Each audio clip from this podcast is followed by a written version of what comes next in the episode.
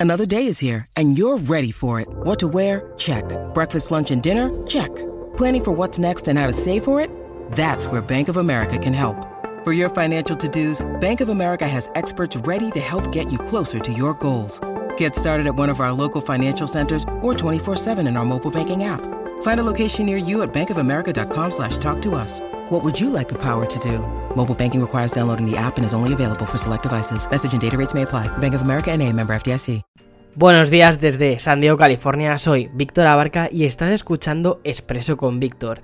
Bien, hoy es viernes 26 de junio del 2020 y tengo algunas noticias que contarte. La primera de ellas es que todas las tiendas de Microsoft cerrarán a nivel mundial y algunas de ellas, como la de Nueva York, la reciente que abrieron en Londres, creo que fue el año pasado, eh, Sydney y Redmond se transformarán en lugares de experiencias, pero no venderán productos. El resto de localizaciones cerrarán permanentemente. Sin embargo, parece que no habrá despidos y que de algún modo intentarán reabsorber a todo el personal de tienda.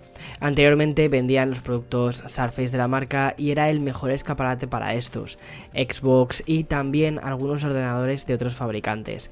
Este cierre sucede no solo en un punto en el que el retail está en una posición bastante complicada, sino también con unos lanzamientos bastante próximos como son la nueva Xbox Series X y el Surface Duo.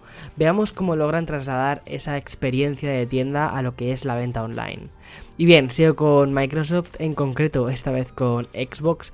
Parece que la idea de que Microsoft lance no solo la Series X, sino que lo acompañe otra consola que sea algo más económica, es más posible que nunca. Hoy The Verge ha logrado filtrar algunos documentos donde hacen mención a esta segunda consola y a algunas de sus especificaciones.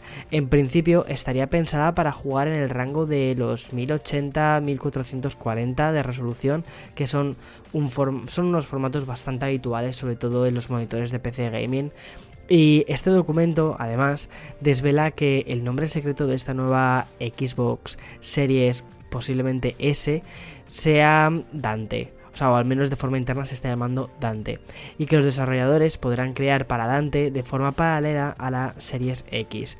Parece que tendrá 7,5 GB de RAM útiles y que además usará 4 teraflops de GPU. Para que te hagas una idea en respecto a la Series X, que ya sé que lo conocemos, tiene la Series X tiene 13,5 de RAM y 12 de GPU, es decir, esta es bastante más potente. Bien, en una anterior filtración se decía que esta consola económica, uno de los primeros rumores que tuvimos, era, costaría en torno a los 200 dólares. Si efectivamente esto fuese correcto, tiene todo muy buena pinta.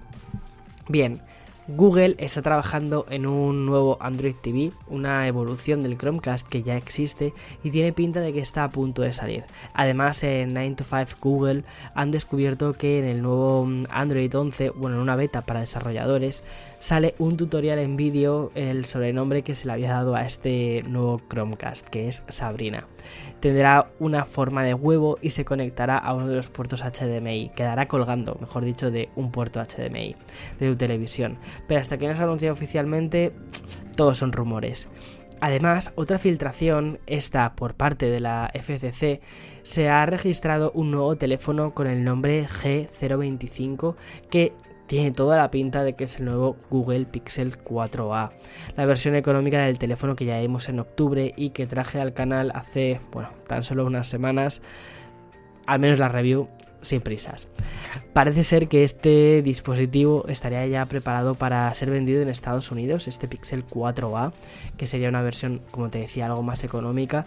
Y mm, gracias a la autorización Federal Communications tendría pinta de que ya está, o sea, casi, casi, casi en tiendas. Aún así, lo que se sabe, o parece ser que lo que se sabe es que no tendrá Motion Sense. Mm, em, es decir, el, el, sensor que permitía el desbloqueo facial y también que pudiésemos pasar la mano por delante y cambiar, por ejemplo, las canciones que a mí personalmente, cuando hice la review del Pixel 4A, o sea, 4, no del 4A, disculpa, eh, no me gustó porque no, no lo vi tan útil. No me funcionaba siempre y. Eh, en fin.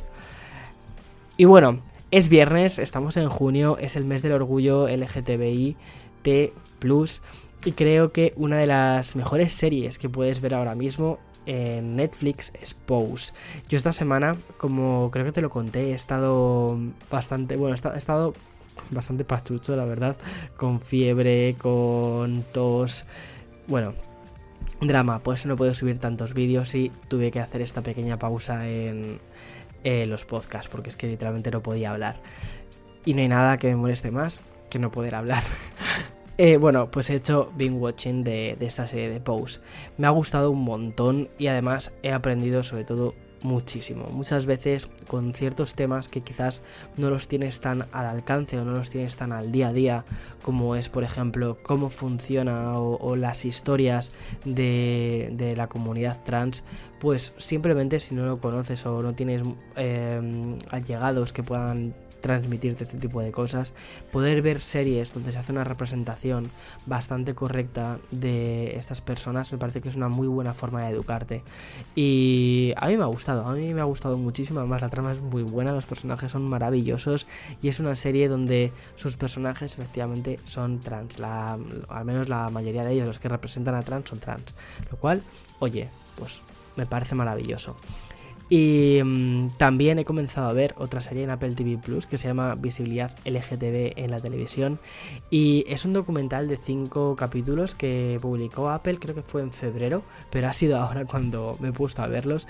Están muy bien realizados y tratan sobre cómo poco a poco se ha ido dando más visibilidad a la comunidad LGTB, añadiendo no solo personajes secundarios en las series, sino creando directamente series con gran presupuesto en torno a esta temática, o incluso como algunos presentadores, actores, actrices han vivido su experiencia de coming out delante de las cámaras, que...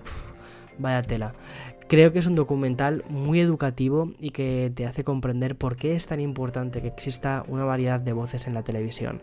En fin, yo creo que ahora mismo es un momento muy bonito simplemente para sentarnos y aprender, eh, vivir. Si no podemos salir a la calle Em, y preguntar y, mezclarnos con las personas, al menos vivirlo a través de los ojos de, las series, de, la cultura digital que tenemos delante de nosotros, vivir todas estas experiencias para entender mejor las historias de las personas.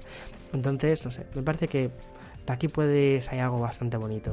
En fin, hasta aquí el podcast. Es viernes, hoy en California hace un sol espléndido. Todo, bueno, todos los días hace un sol precioso, pero hoy en especial está el día maravilloso. Entonces voy a disfrutarlo. Em, voy a tomarme este día también para mí. No sé si te lo dije, ayer fue mi cumpleaños. Entonces, ya está, simplemente quiero un poquito de tiempo. Vuelvo el lunes, escucha eh, Café con Víctor, que además va a ser un programa también muy especial hoy. Y nada, nos vemos. Hasta el lunes. Chao, chao, chao.